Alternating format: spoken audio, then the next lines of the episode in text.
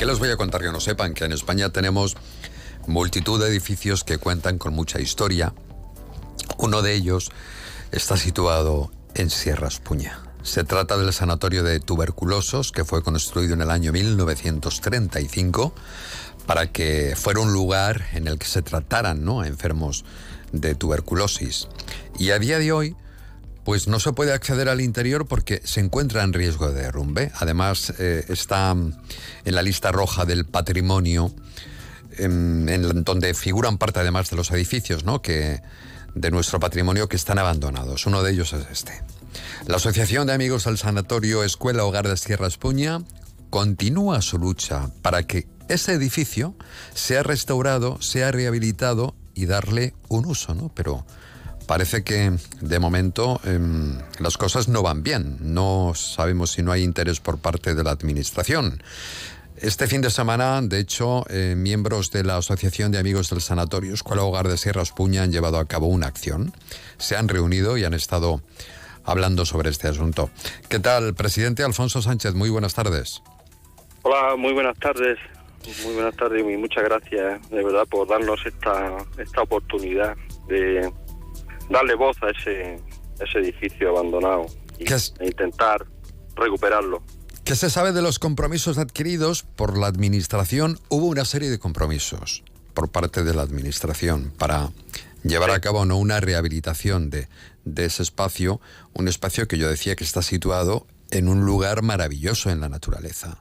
Está en plena Sierra Espuña. ¿Qué se sabe de esos compromisos? Bien, pues sí, muy bien. Como, como tú dices, pero eres Julián, es porque no me queda con tu nombre. Sí, sí, sí. Julián, Julián. Eh, muy bien, Julián. Pues mira, eh, los compromisos eh, vienen ya, como, como decimos, de hace, pues, por lo menos casi casi 40 años, ¿no?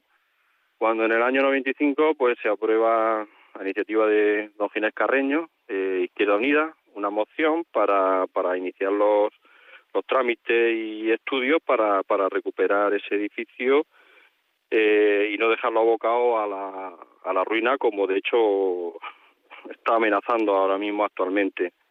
Eh, a partir de ahí la administración no ha hecho prácticamente nada, ha dejado el edificio abandonado totalmente a su suerte.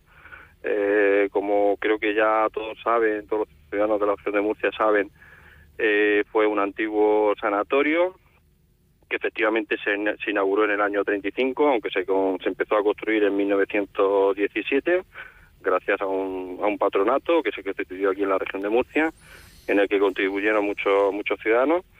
Eh, y en el año 62, que ya se cierra como sanatorio, pues pasó a ser escuela hogar y después pasó a ser albergue, ¿no? Ha tenido mucho mucho uso. Compromisos para, eh, digamos, no dejar perder definitivamente esta, este edificio magnífico, eh, diría singular y uno de los más conocidos de, del parque regional y visitado, diría yo, pues ninguno. Ninguno, aunque eh, tenemos que decir que en, en, nuestra andadura como asociación, a partir, sobre todo a partir de, de 2021, sí que llegamos a rozar algunas posibilidades de, recuperar ese, ese este edificio eh, abandonado, como estamos diciendo.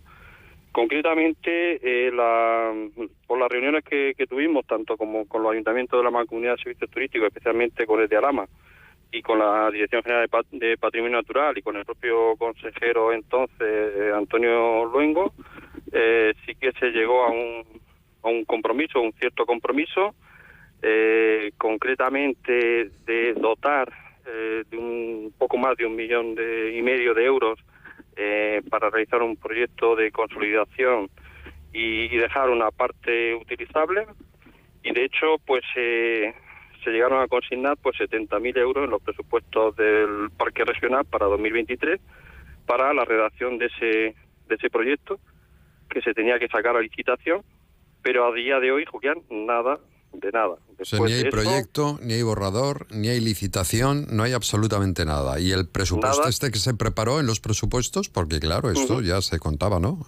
Se habilitó 70.000 euros, dice, para, para ello. sí, solamente para la redacción del proyecto, que evidentemente es la primer, primer paso, eh, para sacar la licitación la redacción ¿Esto del cuándo mismo. fue?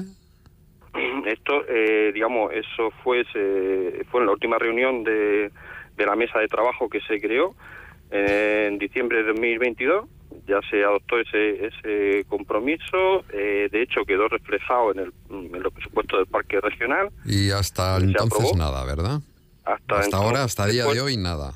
Hasta día de hoy, nada, de nada, entre los cambios políticos, bueno, por lo menos de dirigentes políticos, quiero decir, de la, de la Consejería y de la Dirección General de Patrimonio Natural.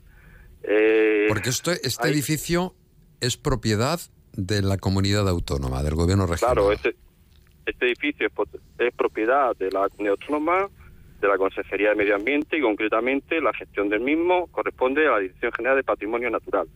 Eh, tiene la total responsabilidad sobre el mismo y, eh, bueno, no es que sea una mera cuestión de voluntariedad de que quieran hacer algo allí o no, es que la ley les obliga, porque de hecho está catalogado eh, con grado de protección 2 la Ley de Patrimonio Cultural de la región de Murcia, de hecho... Ellos eh, hacen las leyes y ellos se las saltan, entonces, está diciendo. Exactamente, que les eh, está catalogado por su relevancia, cultural y la ley les obliga a mantener el edificio, a conservarlo, hmm. y a no dejarlo en ruina como está. y además, si sigue así, va a terminar eh, cayéndose, imaginamos, ¿no? Por las condiciones en las que está. No, claro, de hecho, el principal problema es el abandono total ha dado lugar a que, bueno, pues cantidad de gente que se ha metido ahí eh, detrás de los dichosos efectos paranormales, que esa es otra otra historia, ¿no? Que, queremos desterrar como sea, pero contra la que estamos luchando. Y, bueno, y han machacado el edificio entero. Que lo han machacado? Sí, porque además si uno busca información sobre el edificio, todo lo que sale es paranormal. O sea, gente que experimenta allí, que hace investigaciones de paranormal, es cierto. Es cierto. Eh, Yo no sé si esto os ha perjudicado o no. Esto nos ha perjudicado eh, enormemente porque digamos que la popularidad del edificio, no diríamos ya en la región de Murcia, sino en toda España, ha, ido de la mano de esta, de esta leyenda, de esta sí, vamos, que hay fantasmas, que hay voces, que, hay, que aparecen sombras y un montón de disparates han ido apareciendo, efectivamente. Claro, claro, y, y en lo único que ha invertido la, la, administración ahí, que también nosotros lo hemos solicitado, es en el, en el vallado exterior y en hacer un tapiado interior, pero que la gente se sigue metiendo exactamente igual. Es decir, han hecho una inversión única y exclusivamente absurda de unos 70.000 euros.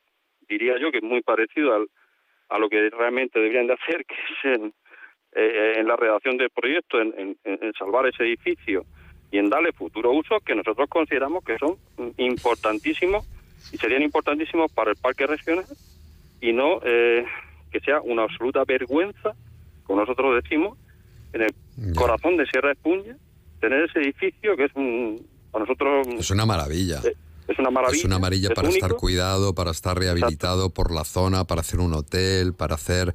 De hecho, no sé si fue un colegio fue también eh, una escuela hogar, efectivamente. Sí, sí, sí, sí, sí, fue escuela hogar. Fue después, eh, bueno, además de escuela hogar. bueno, en, principio sanatorio, efectivamente, y en verano era también como. Mm, sí, colonias, colonias. Sí, sí, sí, donde iban pues eh, jóvenes pues hacían ahí pues eso, actividades de todo tipo, sobre todo pues de excursiones medioambientales y tal, las típicas colonias que se decían entonces. Y luego también fue albergue, tuvo una etapa de, de albergue, lo que pasa es que, mm, bueno, la... Esta fue corta, ¿verdad? La etapa de albergue. sí, fue corta. Yo creo que fue, mm, el, digamos, la rehabilitación que se hizo solo de una parte fue bastante desacertada y mal gestionada. Y al final, pues hizo ahí una inversión que se dejó eh, absurdamente abandonada. Y, y, a partir de ahí se le quitó la, la vigilancia de una forma incomprensible. Y, y, a día de hoy, pues la verdad es que cuando nosotros vamos por allí, pues casi nos dan ganas de llorar, claro. decirlo así claramente. no, pero yo creo que a cualquiera que, lo visite o que pase por allí y vea ese edificio abandonado es, mm, es una pena, es una pena.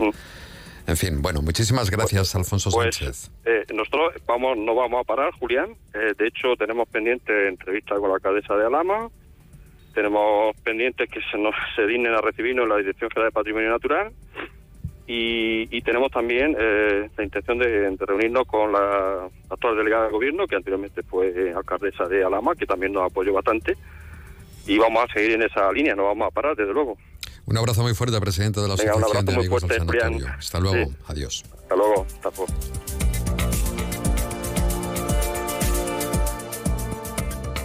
Más de uno región de Murcia. De lunes a viernes de 12 y 20 a 2 menos 10 con Julián Vigara.